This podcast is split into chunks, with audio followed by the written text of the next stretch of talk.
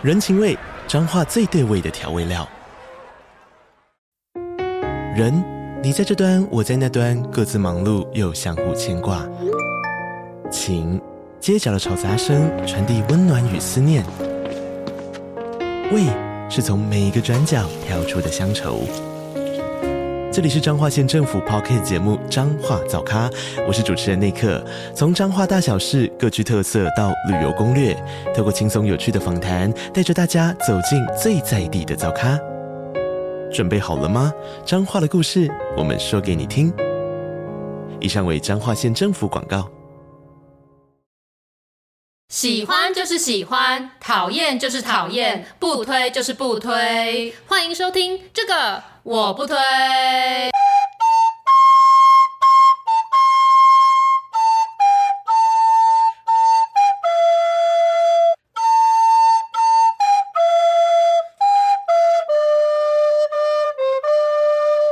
是这样吗？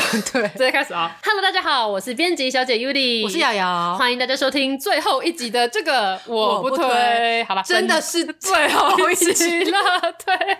本季啦，本季啊，对对对对。那我们上次有提到嘛，这一集呢会是针对比较是工作，还有一些价值观，以及就是算命星测相关的一些内容。对。那所以我们现在就直接进入正题。首先呢是工作上的问题。OK。有一位听友就问说，两位有遇过职场情勒吗？如何应付或者是解决？你有吗？我觉得我很容易被情勒，应该说我很容易心软，所以我常被情勒而不自知。因为，因为我觉得很多会情勒的人就说什么“天哪，我做不完啊”这，然后就需要你帮忙嘛。那他就说“天哪，我做不完”，我就想说啊，好可怜哦，好没关系，那我帮你，就他不需要再继续讲，我就会自动去帮忙了。而且我仔细想想，好像我没有那么多印象深刻的被情勒的经验，我的被情勒都是发生在感情上啊。嗯、对对对。那我之前就是听过有朋友跟我分享的啊，对。笑什么！对，他就问我一个问题，说他这样子会不会很直男？因为他就是被他的同事说他这样子的行为很直男。嗯、对，就是他们公司要去远旅，远旅前一两个月吧。对、嗯，然后呢，就有一个女生的同事，那我的朋友是男生，然后他就走到他旁边说：“嗯、啊。”工作好累，我一点都不想去员旅，去去员旅等于还要侍奉老板这样之类的，嗯、然后就讲了一副自己委屈巴巴的，对。对然后我那个朋友呢，他就回答他说：“哦，那你趁现在还来得及去跟行政说要取消，这样子的话，公司可以省一点钱。”对。哎、欸，我觉得你朋友的应对很棒哎。然后看这个女同事就是要讨拍拍啊，然后直接泼她一盆冷水啊，厉害厉害！我不觉得这个是直男行为，因为说的没错啊，你不去就不要去嘛。对啊，就是又没有人强迫你一定要去，元女真的是给你放松啊。如果你真的觉得你在那边没法放松，你就不要去就好了。你有什么好在那边那样的？哎、欸，没想到直男行为也有值得我们学习的部分、喔。对啊，我就说，我觉得还好，我觉得你这样子回复很棒。要是我，我也会想要这样子回。对、啊，对，因为我原本只会想到说啊，就跟他说，我、啊、不想去就不要去啊，这样子而已。到他讲的这个，就是也是蛮有趣。不过我就问他说：“嗯、啊，那后来那女生有回你什么？”他就说：“没有，我们就安静。”因为那个女生没有得到她预期中的回答。对啊，她原本可能是希望就是呃，我朋友的男同事给她一点秀秀啊。对啊，你好辛苦哦，这样子的一个感觉。结果压根没有，说还说你赶快去退费，帮公司省钱。对对，这种算情的吗？我算吧，不知道，但也是蛮好笑。那还有另外一个，呃，那就是我听过有一个学妹，就是她也是一个设计师，然后她就跟我分享她在职场上被情勒的经验啊。嗯、对，因为她是接案的，嗯、对，所以她平时会有一个 PM，然后就发出来给她做这样子。然后呢，PM 就一直加东西，一直一直加东西。她就跟她说：“哎、欸，我觉得就是有点多了，因为费用可能是没什么变，干嘛的。嗯”然后呢，PM 就会跟她说：“啊，其实这场案子啊，我在这里面其实只赚五千块啊，其他钱通通都给你的，就是可能两三万这，就是这里面其实我根本就是。”没有赚什么钱的，然后就讲的很可怜，委屈巴巴这样子。嗯、然后那个学妹就想说，就是你跟我这样讲，那我要做什么反应呢？嗯、我是要跟你说。天呐，你怎么拿这么少钱？那我多做一点事情吗？还是你是希望我 我就是要给你钱，接受你这些工作吗？难道我就是要越做越多张的图，或者是多做设计稿，然后还是拿一样的钱吗？嗯，我就跟那学妹说，那你就回他说，那你自己当时价格为什么不报高一点？而且这个案子是你接的，你本身你是可以去抓这个价格的。对啊，那你自己怎么那个成本控管没有抓好？对啊，对啊，那就是表示说你觉得你自己付出的这个时间就是只值这个钱，你觉得这个钱你是可以接受可以做这个案子的吗？嗯、这就像出很多产品，呃，嗯、很多的那个手机好。好了，有些人他为什么就是可以只卖一千多？因为他就是觉得他的定位就在这里。那你就是觉得你自己的定位就是五千块的价值，那你就是值得拿这样的钱啊！你有什么好情的底下的人？就是你接这个工作，就表示说你觉得这个 offer 是你 OK 的，你才做嘛。你不需要去跟别人说什么哦，我我在这里面赚赚很少，关我屁事哦！还要 care OK？我真的会不会太真心了？就我很冷酷一样，没有啦，就是这样啊。我觉得大部分的情勒就是那种，我突然想到还有 有一些情勒案，就是我之前还在接案的时候，就会有一些比较阿里不达的厂商啊。希望我的厂商如果听的话，你不要对号入座，因为那真的是一个不怎么样的厂商。就是像有一些厂商，他们想要用很低的钱，然后凹我业配。其实我的业配价码已经是非常便宜的了，听到的人都会觉得我收太少，但是通常我都会想说，哎，我的粉丝也没有很多嘛，就是当做帮大家一个忙这样。那但是就会有人说，就是说，哦，我真的很喜欢你耶，我们全公司大家都有听你的节目，然后都有怎样怎样，然后就是想要用很便宜的价钱，然后他们的说法就是说说哦，我们都这么支持你，然后你不接，我们觉得很可惜。我就想说，那你不爽不要看嘛。是你们看我的作品，你们又没有花钱，我没有推出任何订阅制要跟大家收钱，那种低到不合理的价格来请我，就像说，例如说他只是想要产品交换之类的，然后那个产品的价值其实根本就不值我的稿费之类的，就他们都会用这种吧。我很喜欢你，我们全家都是你的粉丝，这样。可是你不觉得这句话就是很奇怪吗？如果你真的很喜欢他，你们全公司真的都很喜欢你的话，你不是应该愿意付出更多的价格来去支持这个人吗？台湾很多很多人喜欢这样讲啊，我假盖伊利，然后问到导，然后给他支持呢。这个小的好不好？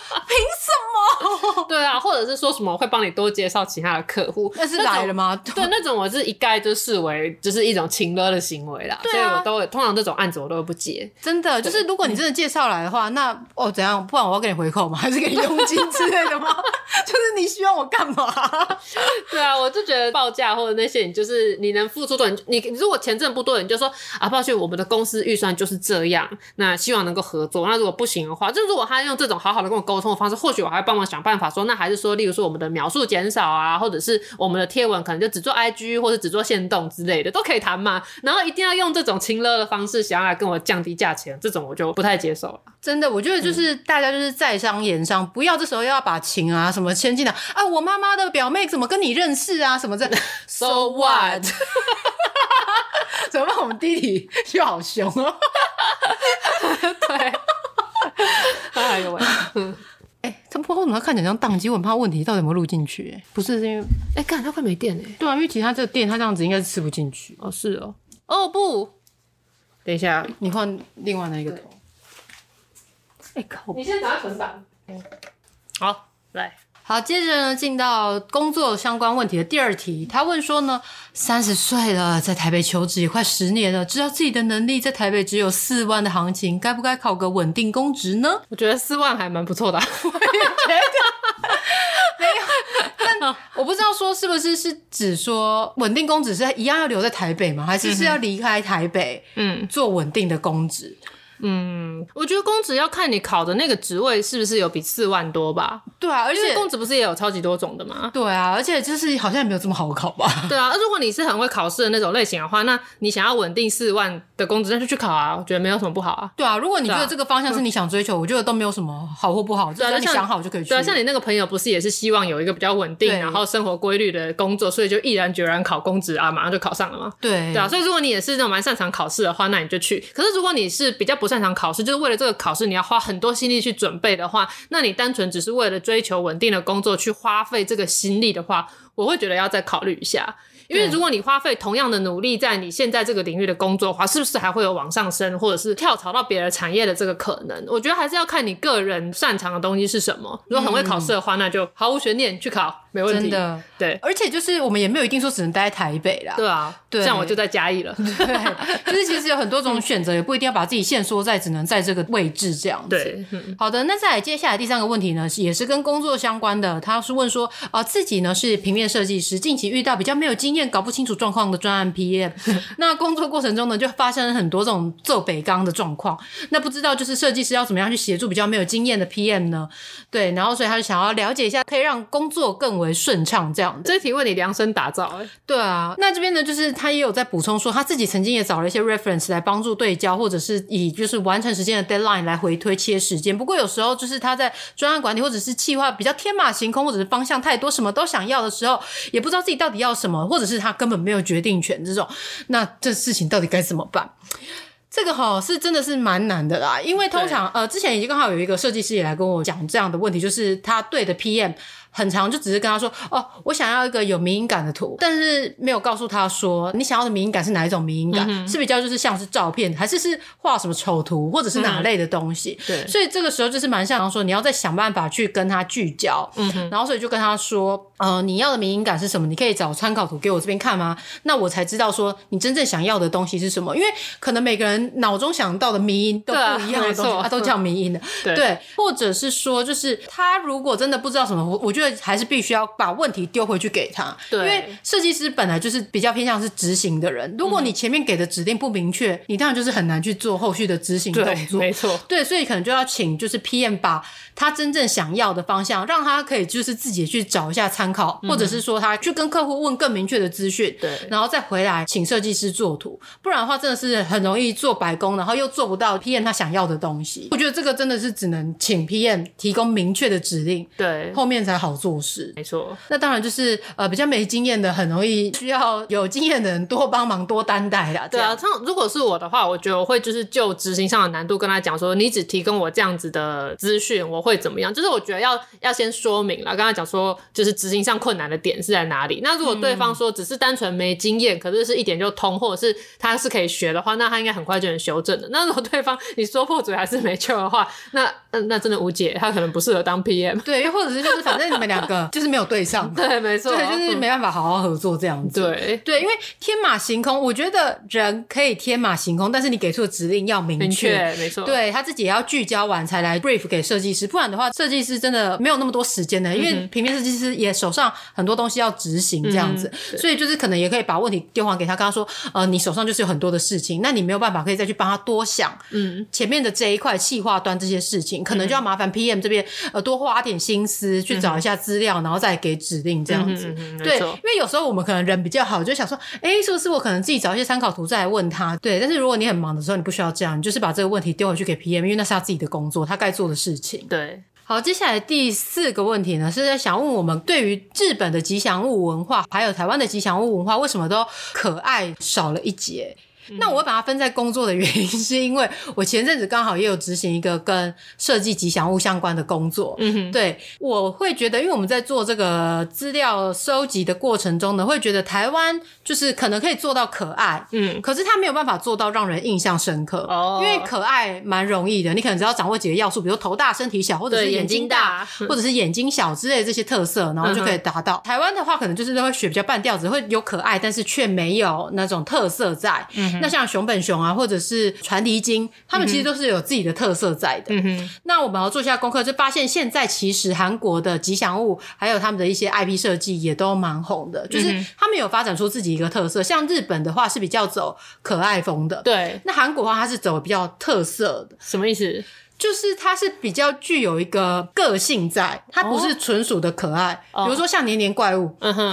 其实一般来看，你并不会觉得它特别可爱，它因为它是一个很奇怪的一个形象，哦、好像可以懂的意思。对，或者是像 BT 二一这种，就是一开始其实也是那个什么 BTS 他们画的一些对对对怪怪的东西，对对对，然后他们再去把它变成一个吉祥物的一个角色下去设计的。嗯哼，所以我觉得重点都是回归到。我们是否有找出一个特色出来？嗯、然后还有台湾的业主很容易就是什么都想要，对，比如说他是什么产业的，他就会要你要把他的特色融进去。对，像你们之前不是彰化在那边设计你们彰化的吉祥物吗？对，我们彰化那个是什么？把彰化地图放到头上去，这个东西哦，有的吉祥物是有丑，但是丑可爱。对，那彰化那个就是丑，没有丑可爱。对，就是也是有特色，对，但是就彰化的形状啊，有什么好做的？对，台湾有时候就是太过于注重是不是把它。实体化，他需要他想要很明确的东西，但是其实有时候，并不是说它一定要是一个明确什么形象。像年年怪物这种东西，原本现实生活中是根本不存在的一个怪物，对这个生物。然后呢，像 BT 二一那个爱心塔塔，就是这个本来也不是一个真的会存在的一个长相。这个是我第一次看你对韩国的这个流行文化如此的了解。你现在对 BT 二一的了解比我还要多了。对，因为 BT 而已我只知道屈米而已，他才是爱心。对，没错。对，我们在做功课的时候是这样子分析下来的，就是日韩他们都有找到自己的特色，但在台湾的话，我觉得特色的话可能都还没有找出来，都还比较多是在模仿的阶段。对，没错。我上次在网络上看那个全台最丑吉祥物地标的一个图，这个他列出了九个最丑吉祥物，然后你知道光是澎湖的丑吉祥物就占了三个名额，哎。我好惊讶，好惊讶！这比例会不会太高？澎湖这么小一个地方，他们有三个丑吉祥物哎，第一个是花枝妹，然后再来是 珍珠小童，还有比基尼小丑鱼。大家如果感兴趣的话，可以去 Google 一下这个。可是我其实很喜欢台湾这些怪恐怖的丑吉祥物。对，但是我觉得就是如果你丑的话，其实你行销做得好，其实我觉得对丑会变成一种特色。对，你知道传离经当时会红起来，其实它是它一个被打的，它是一个很。对它，因为它当它根本就不是官方的吉祥物，对对对，他是一个民间自己做的东西。然后他不知道是因为太丑还是怎样，所以他要申请当官方吉祥物，一直都没有通过。然后是这个作者自己定做了一个布偶装去上节目。对，他就是去上各种节目，然后就是会扮演比较丑角，可能被欺负了什么角色，对对对，然后被打倒在地，对，很辛苦的一个角色。对，对，对，然后就因为这样红起来。那我觉得台湾除了吉祥物比较没有特色之外，还有一个问题是，只要一被说丑或者被说怎么样的时候，嗯、这个一开始做的人他就会退缩了，嗯、对，就他就不会再主动去 push 这一件事情。没错。他就觉得说怎么办？就是受到大家反对，那我是不是就不应该再继续做这个东西？所以这个专案可能就会戛然而止。又、嗯、或者是说，如果是呃官方政府做的好了，就会因为改朝换代，对，那可能不同政党的他就想说，嗯，我才不要再继续做你这些东西。所以对对对，这个东西他就会直接断命在这里，对，没错，所以就没办法再继续了。嗯、所以其实吉祥物除了本身的特色之外，它还有一个重点是在行销这一块。嗯，就是我们在行销这块其实没有那么的努力要去把它推广出去。那比如说，你可以就是看像是呃台北的熊站。嗯，它也算是一个存在比较久的吉祥物。对，就是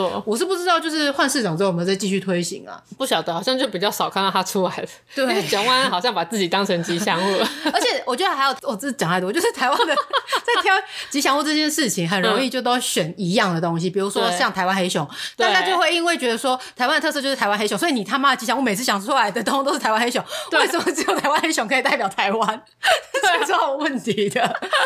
对，就是我觉得这些大家都可以去思考一下，就是我们也可以发明出一个根本不存在的一个生物嘛。对，像虱目鱼小子。哦，对，它就是不存在的生物，它真的是一个超级怪奇怪奇的一个东西。那我要后面它的身体耶，对，你会看到它剖面。我要顺便跟大家推荐，就是我们嘉义县东石乡的仙科宝宝。就如果你去东石渔港的话，可以看到它，它蛮可爱的。对，但它不是官方的吉祥物，它就是当地的吉祥物这样。对对对，这就是关于吉祥物的事情。对，好，接下来。呢下一个关于工作问题是说，想知道两位结案时，如果遇到一个难搞的业主，比如说一直抽换改稿、修稿的话，那这样要怎么处理？呃，我要看他改的是什么东西。如果他改的东西有道理，真的是我没注意到，然后我们前面都没留意到的话，那我当然会改。那如果他只是因为一些无理的要求要我一直改的话，可能就会应该说我在前期通常在谈案子的时候就会先讲好那个修改的次数啦。所以因为你前面如果先讲好先签约的话，就比较不会遇到这样子的状况。那除非说是真的是不可抗力，例如说发现有一个资讯其实是错的、误植的，那要改，那那我可以接受。那你前面有讲好的话，后面就比较不会有人要求多修改稿。对，但是其实。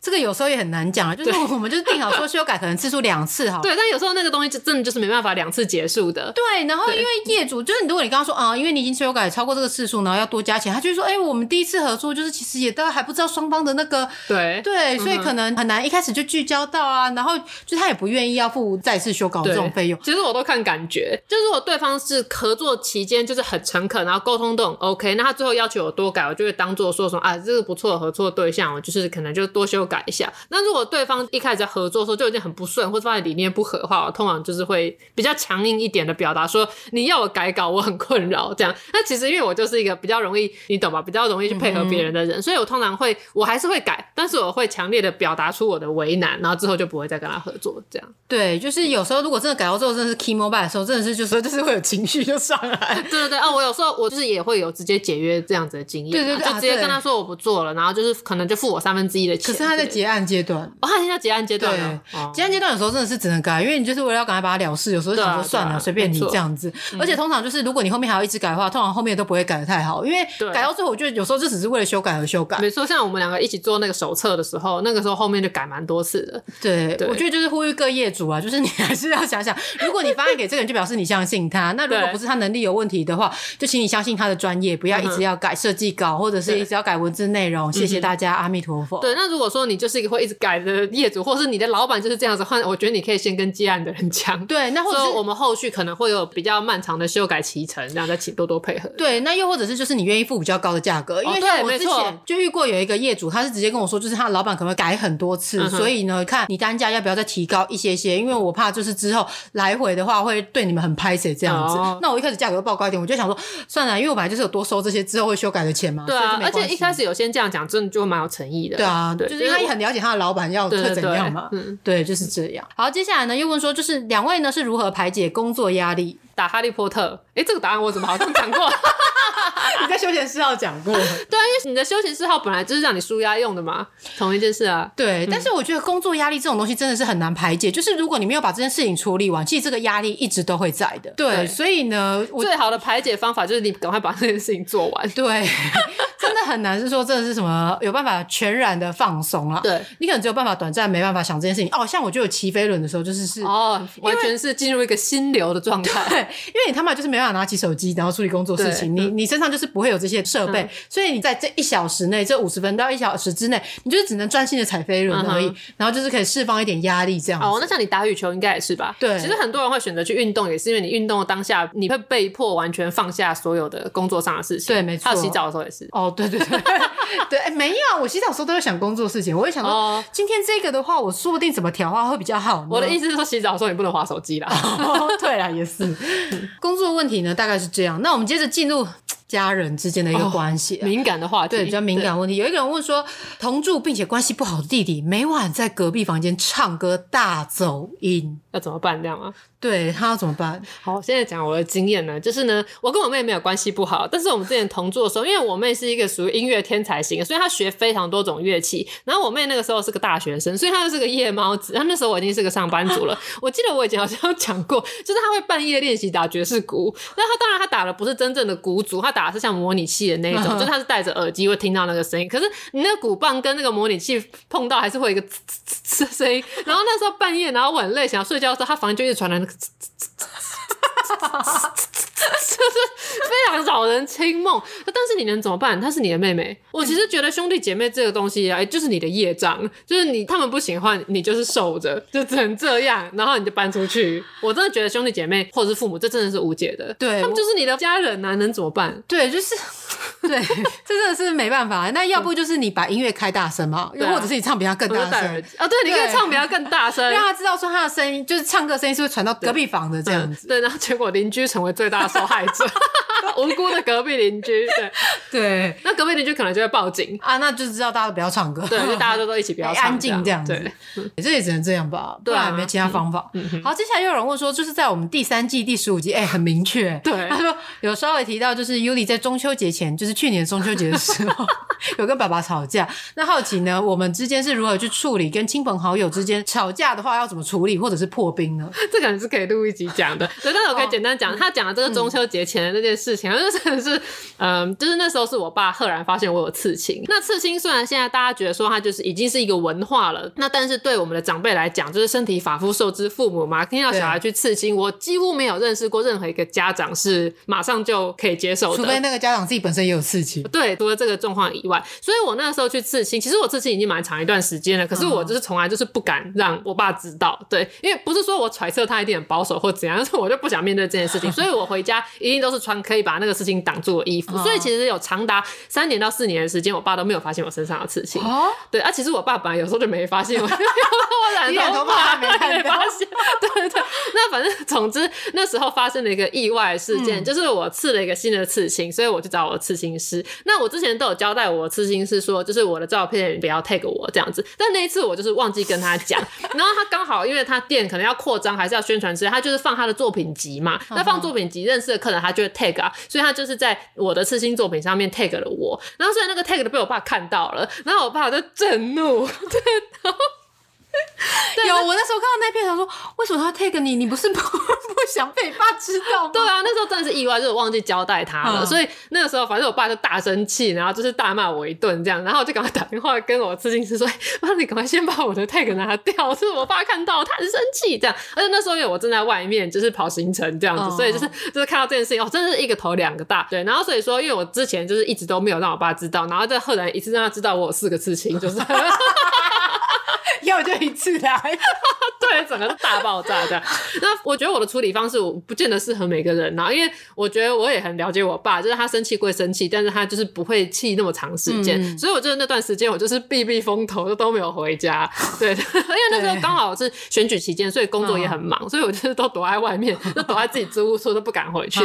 然后等就是已经到很后来之后，你知道因为选举嘛，总之知道有家人在进办工作，总是会想要聊一点话题啊，然后就开始丢出一些聊天的话题之类的，然后才终于就是回家吃饭。那其实我觉得我跟我爸，我也不晓得这个解决方式好不好。我们后来就是绝口不提这件事情，我没有再去跟他讲说，哎、爸，我去刺青，真是抱歉没跟你讲，这就是完全没有，我们就从此再也没有提起这个话题，就好像这件事没有发生过一样。OK，对对，就好。我现在回家还是会把刺青盖起来，对，手腕上的刺青我就戴手表啊。你很尊重你爸，你知道他不想看到。对，然后我要上传的贴文就是我是 FB，因为我爸有 FB 账号，我也会注意一下，只差没有美图秀秀把它盖掉这样子。对，好，那就是在比较多关于家人的一些相处，或者是什么跟一些长辈之间的这个相处的这个内容呢，嗯、我们可能之后可以再做一集聊比较深入的。对，搞不好我爸会想说，你凭什么资格做？对，我这就是摆烂式沟通法啊！我就假装没这件事情啊。但我觉得我爸跟我也蛮有默契啦，他就也跟我一起就假装没事这样子，okay, 就这样真这样。嗯、对，好，接下来呢，又有听友问说，想要知道我们两个地雷是什么，还有讨厌什么样性格特质的人。嗯，我讨厌 mansplaining 的人。对，这真的超受不了，我超受不了别人对我说教，就是你凭什么？对，因为因为其实我很常主动去请教别人问题，哦、所以其实你跟我相处，你不乏对我说教的机会，因为我会直接问大家问题。那那种我完全没问，你就要说教，或者是直接假设我不，我其实是不爽，是他直接假设我不懂。对，就是这点。呃，我可以分享，就是关于这个经验，就刚好有一次我在打羽球的时候，因为我之前有时候有一些姿势可能就是没有那么对，然后我可能没办法完全施力，或者是在回球回没有那么好，嗯、然后就有另外一个呃男性，嗯、男性友人，嗯、我在打的时候，他可能就叫我说什么，就是我要往前，或者是我要怎样的一些动作这样，嗯、然后所以我那时候就步伐上，我觉得我自己有跑的比较好了，嗯、所以就是在那天结束之后，我就有私讯告诉说，哦，就是谢谢他呃指导我这一些动作，啊、他就跟我说，哦，我还以为你会觉得我在那边 mansplaining。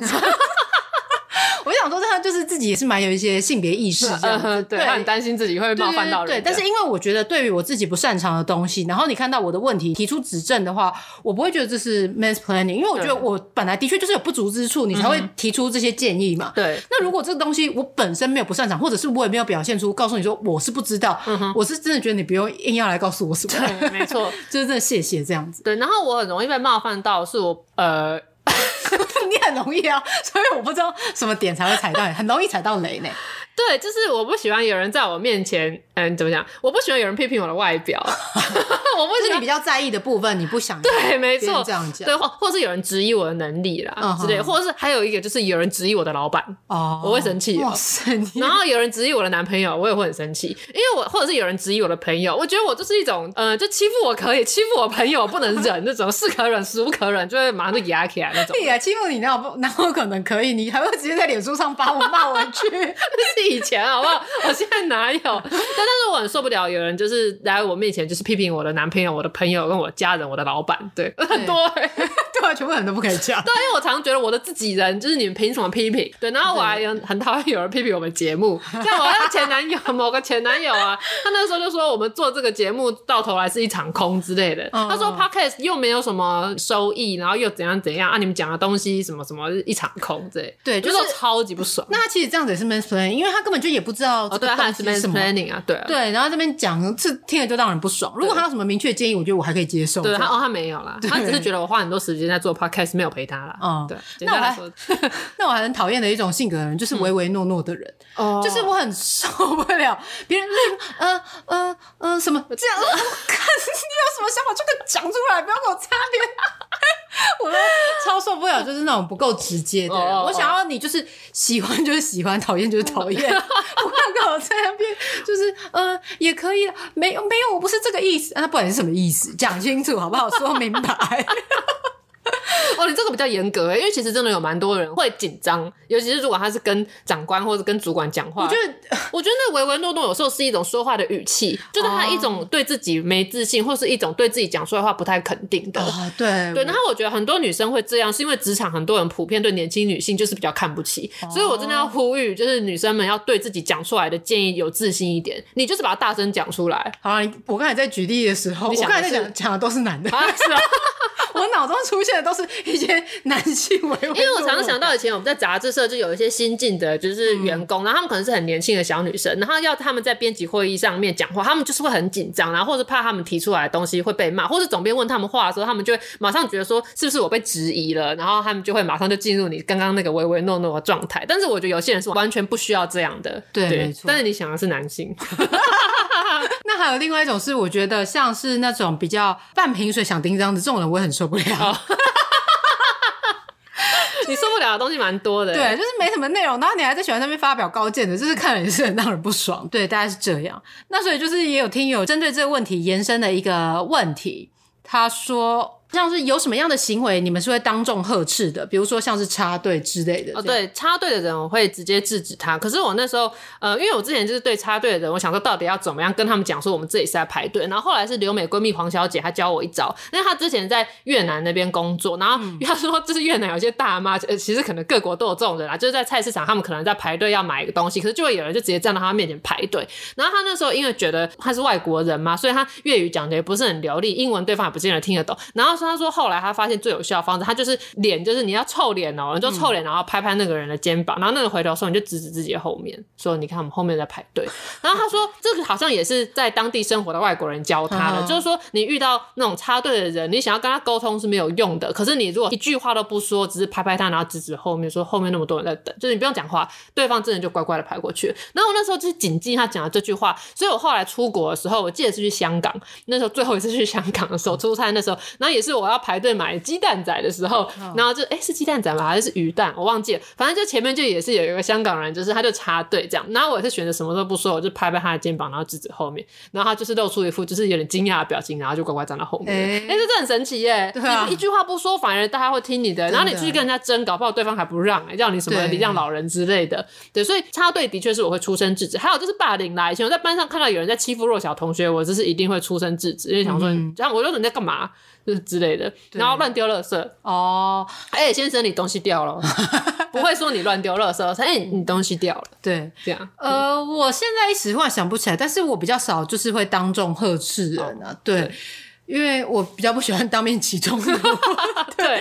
然后我想到一个，就是有有一次跟那个这个叫什么路人有一个比较严重的一个争执呢，是前阵子呢，我跟我同事就是我们三个人走在骑楼下要去吃饭，然后那时候呢就有一个老人，他旁边面就有一个人行道可以骑脚踏车，或者其实呃脚踏车本来就不应该上人行道或者是骑楼啊，他就这样子从骑楼这样骑过来，然后他就一直对我们叮叮叮叮叮叮，然后我想说奇怪，你外面明明就有路，而且这边是骑楼，本来就不该骑脚踏车，所以我们三个通都没有让我。原本只是想说，我不要让，但我没有发现，就是原来我同事也这么有默契，他们也都不想让，所以他们就故意假装就是在看手机，然后让走路，然后就是没有人要让他，就老人就是 就是他还是不小心拐到我同事，然后他就很凶对我们说，还真的不让啊，然后我同事就转过去，他说是你先犯错的，根本不应该骑在骑楼下这样，然后老人大概距离我们二十公尺把他骑过去的路，然后他就在那边说，不然叫警察来呀、啊，然后我们就说你这样子本来就违法，他就说叫警察来，然后我说看为什么犯错的人还这么大声，你知道他在骑楼下。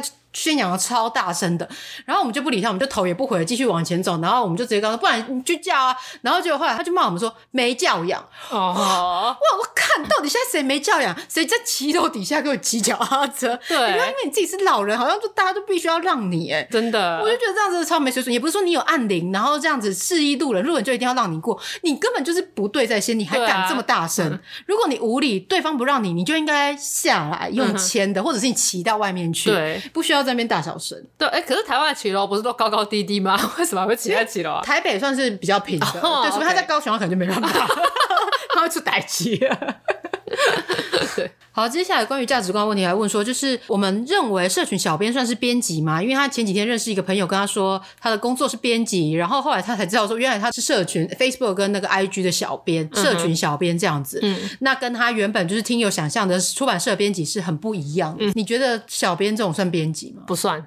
我其实觉得不算，我觉得不算啦，因为我觉得编辑他还有涉及一个很重要的工作，就是要做文字校对和一次一次修稿、润稿，嗯、然后还有那个企划和作者沟通啊这个我才会觉得算是编辑的工作。那其实我觉得社群小编叫做社群编辑，我还算是可以接受，因为你在做社群编辑，你的确是要决定一下当天的议题呀、啊，然后你有写那个文案，你要去修润一下那个文字，就是我还勉强可以接受。嗯、但如果做社群，然后就直接说自己是编辑的话，呃，我不是说做社群的人不够格称为编辑，我是觉得那个两个工作性质是差蛮多的。那其实当初小编这个词一出来的时候，应该是在网络上跟大家互动的时候，想要显得比较亲切，所以叫小编。那还有一群人就是会看到真正的出版社编。编辑也把我们叫做小编，那我觉得这个就是不行的，因为其实我觉得所谓的社群小编跟文字编辑，他的工作是完全不一样的东西，所以我不是说哪一个不够格称为什么，而是他本来就是不同。对，所以如果说有人说他是编辑，可他是做社群编辑，我就说哦，你是社群编辑这样。对了，不会直接说你是编辑。对，因为我觉得其实性质还是有一点不一样，很不一样。对，好，那再来呢，就是有问说，哎，现在各大 YouTuber 都在买房开箱，那编辑小姐跟瑶瑶有打算要自产吗？但是台北市的房价很贵，还是有打算去其他县市通勤呢？呃，我当然有想要买房啊，我是想要自产派的啦，因为我都会想说，如果我住在一个地方，然后最后你的所有权决定在别人手上，像房东，他如果说突然想要把房子卖掉的话，那你就会很困扰吧？嗯、那当然这也是家庭的关系啦，因为像我父母也都是觉得要自产的，所以我从小还是觉得说要买房子比较好，这样。嗯、那要不要买在台北？我觉得我是无所谓啊，因为你知道我已经已经在嘉义工作了，然后有时候看到这个嘉义的房价，真的就会想说，哎，我何必执着于台北呢？所以未来买房子买在什么地方，可能就是看我之后的工作。那我当然是有在为自产做准备，就是有在缓缓的存钱这样。而且就是我觉得买房的话，可能是会比较，要是我啦，如果我真的有想买房的话，我会比较是我关于我未来退休之后，我想要生活在什么地方来买。因为工作可能我现在在台北工作，又不代表我以后工作都只会在台北。对啊，对啊，你搞不好出国。对啊，所以我就是目前的话，我是没有什么买房的打算，因为我会觉得我不确定我是不是会永远待在这里。你可以先买啊，让投资啊，之后再卖掉。我没有那么多钱。对，然后我那时候不想买房，就是因为我不想被绑在一个地方，或者是有一个被限制住的感觉。对，会有太多的不确定性。那因为想说，反正我们彰化家是自己的嘛，对，那不然就回家。其实我也是有点这样想啊，反正我爸妈有买嘛，那我觉得就是有往这个目标在存钱，但是哪一个时机要出手，还要再买个什么地方，就是还在思考这样子。但是就是台湾居住正义的确还是有一些问题啊，就是真的房价真的是太夸张了。对，我们这些就是领薪水的上班族，真的是没办法负担得起。没错，按你来看看我们嘉义啦。对对对对对，然后我不如就回彰化就好。对对，所以就是买房这个的话，当然如果可以有钱，他会想啊。对啊，谁不想？对啊，就没有这个钱这样，暂时没有这个钱。你不要说你没那个钱，等一下那个宇宙就接收到，他以为你不想要那个钱。我会，我想要发财。对，你要说反正我早晚会有这个钱，我也我是都想说，反正我钱一定是越赚越多的。我要相信自己的能力，只要我是在认真做当下的事情的话，我钱一定会越来越多。那我总有一天可以来到那个目标。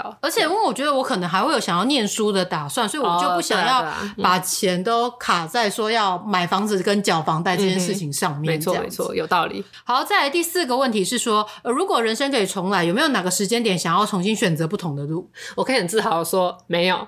我对我人生目前为止所有的发展都非常的满意。是哦，对。可是其实我在高中的时候我就曾经后悔过一次，所以其实我蛮羡慕重启人生的女主角，因为她可以一直不断的重来，她就可以在同样的认识的人之下，她可以选择体验不同的状态这样子。因为我高中我虽然是念语资班，但是其实我的数理方面算是还不错的。嗯哼。然后我发现就是我对于理科那些什么我也都不排斥，那成绩其实也都还 OK。所以我那时候其实原本有想说有点想要去读医科的，所以就可能想念三类组。对，所以我那。那时候就是有一点想要换组，但是又想到说，可是现在跟班上的人感情这么好，而且如果我转出去，我一定就会变到普通班，不会是在特别班。嗯对，那所以就是资源上相对就会 减少。嗯对，然后我就是因为放不下这些资源呢，所以就是后来就继续念文组了，这样子。对，但如果可以重新选择的话，我想要尝试一下走理科、自然组这一类的，看看有没有什么样不一样的可能呢？只是太会读书就有这种烦恼，好多科系可以选。你看我就是只有文科强，我知道有什么可选，我一定就是中文系。外文系直接选一个吗？不是啊，是你根本就直接选择放弃其他的。对，这就是我的选择嘛。哎、欸，我的整个人生选择，其实我都是毫不犹豫的去选择我觉得我最擅长的那件事情。Uh -huh. 我不是去想说它的未来发展或怎样，我只是选当下我觉得我最擅长、我最会有做的最有成就感的事情。我觉得这也是一个大家可以参考参考的选法。对，因为这样不管你未来发展如何，你都是在做你擅长的事情，但是你就会觉得有成就感。但是我觉得就是呃，目前的话，我没有对我的人生说有什么到真的大的后悔，就是只有那时候有有过这一段想要、啊。你这个叫做小遗憾。对对对，这是遗憾，也没有到说真的后悔，因为我觉得其实每一个选择，你就是要去喜欢、拥抱你的选择，并且去坚决的实践、嗯。如果你每次都一直在说“哦，早知道，早知道，早知道怎样”，那你什么事情都做不好啊，因为你就会一直想着，如果我换个什么，换个什么，那你永远都是一个很不稳定的状态。对，没错。以上呢是关于价值观的相关问题。嗯，在进入就是最后一个关于算命跟星测这个环节之前呢，嗯、我刚好发现说，哎，之前有一个问题整理了，但 是没有人回答到的、嗯，就是有个听友问说。如果你一定要选一个字说，就是作为鱼尾助词的话，你会选择什么？一是扑，二是喵。我应该要选喵吧？喵。我我就会选择扑，就像猪太郎一样，就是每讲一句话完结束都是一个扑。那你现在说扑啊？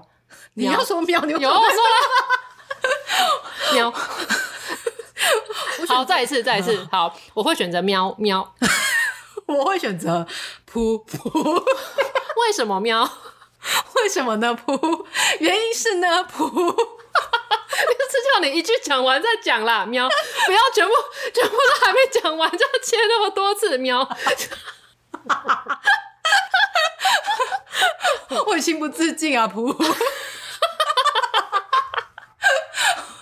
好，现在在录音的当下，发现旅长开始广播了，喵，导致我们录音发生了杂音，喵，一些尾机噗。但是因为我们时间快不够了，噗，所以只好继续录下去了，噗。对，因为我们待会要去看那个舞台剧《爱情生活》喵，就是上一次我们有介绍的那一部剧喵，不晓得会不会遇到听友喵，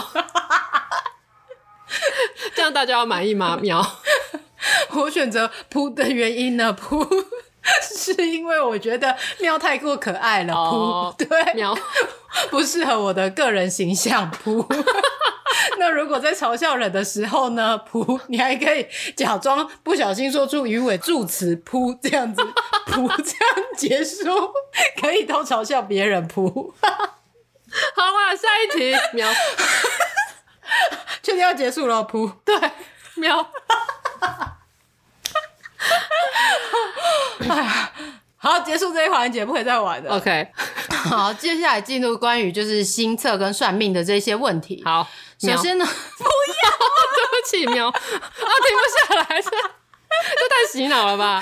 好，接下来呢是关于星测跟算命的这个问题，那就有听友问说，来世想要当什么？前世有去算是什么吗？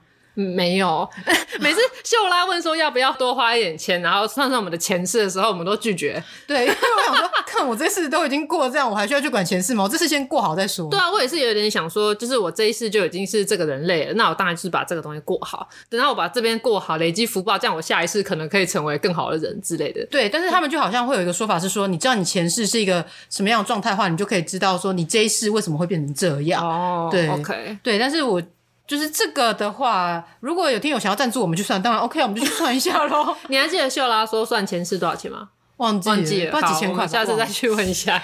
那我之前还有看到一个是用阿卡西的这个方式，是可以知道你的前世今生，还有你的一些什么祖先之类的。啊、那是什么系统？我也不知道，就是这个方面我也没有很了解。好，那我们再去做功课。下次如果我们有去算前世今生的话，我再跟大家分享。对，来世想当什么？我不知道，我还没有想，因为我觉得我这一世先过好再说。我应该还是想当人类吧。其实我自己觉得，我的前一世一定是一个有累积很多福报、积很多阴德的人，嗯，因为我觉得我这一世就是我对自己很满意啦，对对对，而且我就觉得对我自己的容貌。家庭什么都很满意，所以我想说，我这一世也要努力的做好，让我的下一世可以有比这一世更好的开始，这样的想法。对，OK。然后像我妈就说，她下辈子想要当一棵树。哎、欸，我也是，我想起来，对，为什么你们都要当树？对，我想当一棵树的原因是因为树不用动，它可以一直只矗立在这里。但你想想看，如果你不小心是投胎在伐木场子，你可能会被砍下来，然后你可能会被做成一些卫生纸之类的，这样比较好吗？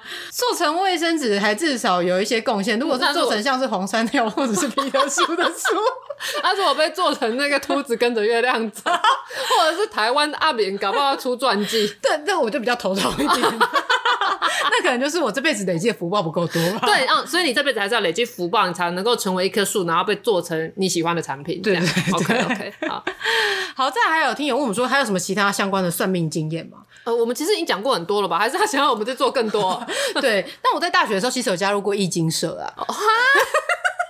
哦这我都不知道了。对，因为那时候就是有一个学长就说：“哎、欸，我好像蛮有灵性的。”那其实我之前在算什么其他的，他们也都说我有灵性，所以这样我可以、嗯、呃了解一下、认识自己。可是我发现，就是我很容易三分钟热度，就是我一开始讨厌很被他灵灵这样子，然后前面就是有心想要了解，但是后来离开了之后，我也都忘记了。对，哦、所以可能我就比较多被算当被算的角色，因为比较有兴趣的是认识自己，可能比较 没有那么大的、哦、对算别人没什么对去了解别人这样。哦，我大学中文系的时候，我们也有选修课是易经啊，嗯、我那时候。本来要去修，我应该讲过这个故事啊。那后来因为太难了，因为那个老师就是以非常严肃认真的方式，因为我们要先了解每个卦它的那个字面上的意思，义理义的。他说你要先习通义理义，你才能够去学如何卜卦和如何解读这个东西。那义理义我就没有过关啊，因为我觉得太难了，我还直接放弃考那个期中考，跟老师说对不起对不起，我真的听不懂，然后我就弃修那一堂课这样子、嗯。然后呢，关于新测最后一个话题，就有一个听友问说，呃，想知道两位的人类图或者是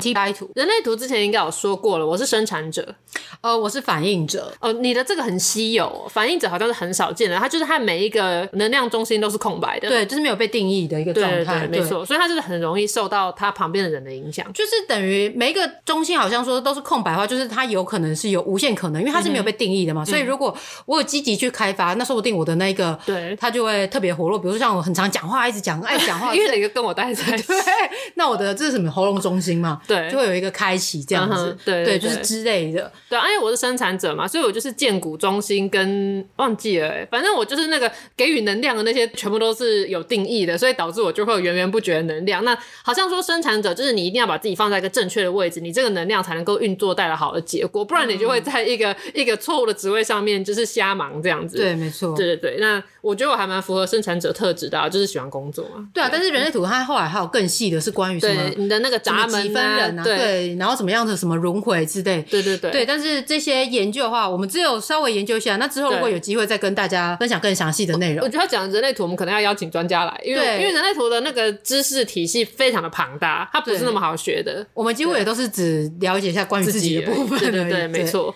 好，那关于就是 MBTI 的部分呢？你是什么？我是 INFJ，我是 INTP，然后 A。哦，对，我也是，后面是 A。那我的这一个特性，他说他是比较偏逻辑型学家的人，哦、uh，huh. oh. 对，那他特征呢就是比较内哦，因为我本身是比较内向型的，uh. 我也这么觉得。Uh. 然后还有直觉型以及就是逻辑型、展望型跟坚决型这样。对，先讲一下，我们两个做的是同一个测验，可是因为做这个 MBTI 的网页就是非常非常的多，我们就是打 MBTI 测验，然后点进第一个这样子。对我测出来是提倡者，就是 INFJ 之 A 的这个，嗯、然后我其实也是被算在内向型，但的确啦我不是偏社恐嘛，只是我如果遇到要工作的场合呢，我就可以把我的社交力发挥到极致。对我也是这样，对对对，需要才用。没错，因为像我现在做的是比较偏政治类的工作，那难免就会有一些应酬和聊天嘛。我发现我在那样子的场合，我就是可以很 OK 的跟大家互动。可是如果我下班之后回到家，然后还问说说，哎、欸，要不要去喝酒之类，我就想说，啊，我想在家休息。对对，就是会有一个切换啦。那他还有给一个我的个性特征的趴数，我的内向趴数是六十趴，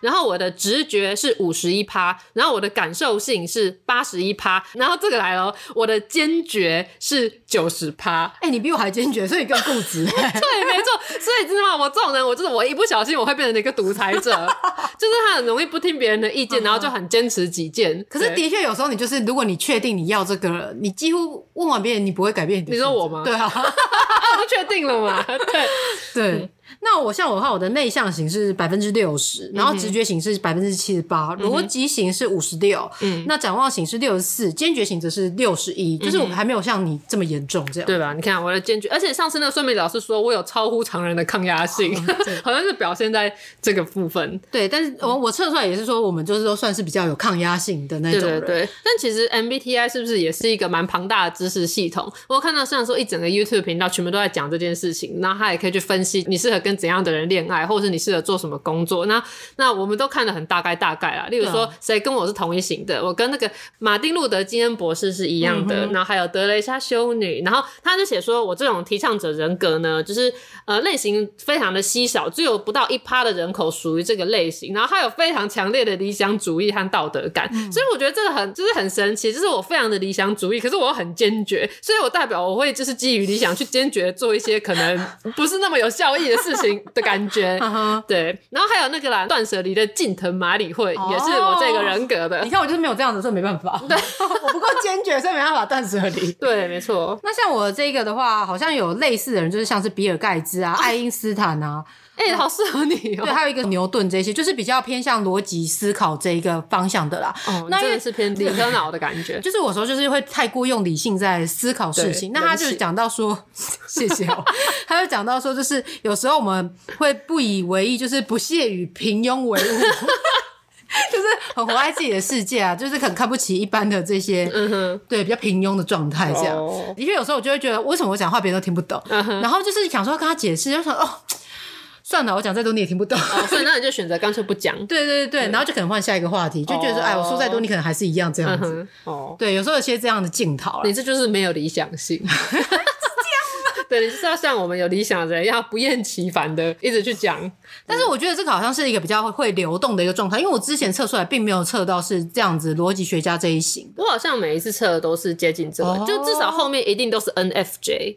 哦，我之前有最第一次测的时候，我测出来前面是一，那我就觉得说好像错了吧，我怎么会是一型？所以我就有重测，然后到后来就是我再再测，就是都是 INFJ 了。哦，对对对，对，但是因为我现在看这个逻辑学家想想说，哎、欸，这个是蛮像我的，因为他就是会说，嗯、呃，这种人热衷于各种模式，并且发现话语之间有一些纰漏，嗯、他就是会特别故意去。对，你就是这样，所以大家这个还蛮有参考价值的，至少咬咬的很准。